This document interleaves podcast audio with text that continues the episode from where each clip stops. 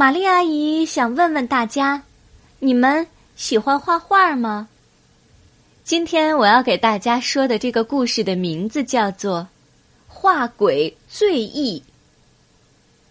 齐王很喜欢画画，有一次，齐王问大家：“大家说说，什么东西最容易画呢？”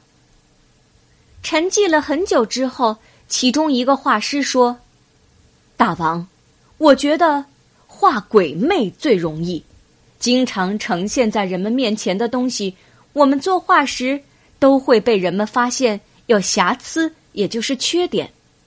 而鬼魅是虚幻的事物，人们都没有见到过，没有确定的标准，根据自己的想象，想怎么画就怎么画，不会有人去挑剔到底像不像鬼。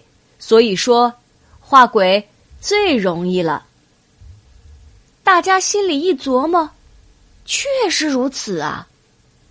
画鬼容易，画犬马难，画人难，画鬼易。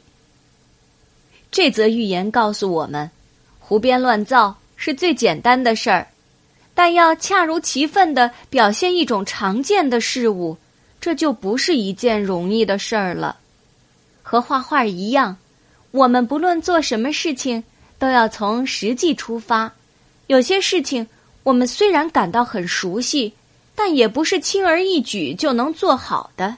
这就需要我们下功夫，努力去做。画鬼最易这则寓言故事，是比喻凭空乱说容易，实事求是并不容易做到，需要下一番功夫才行。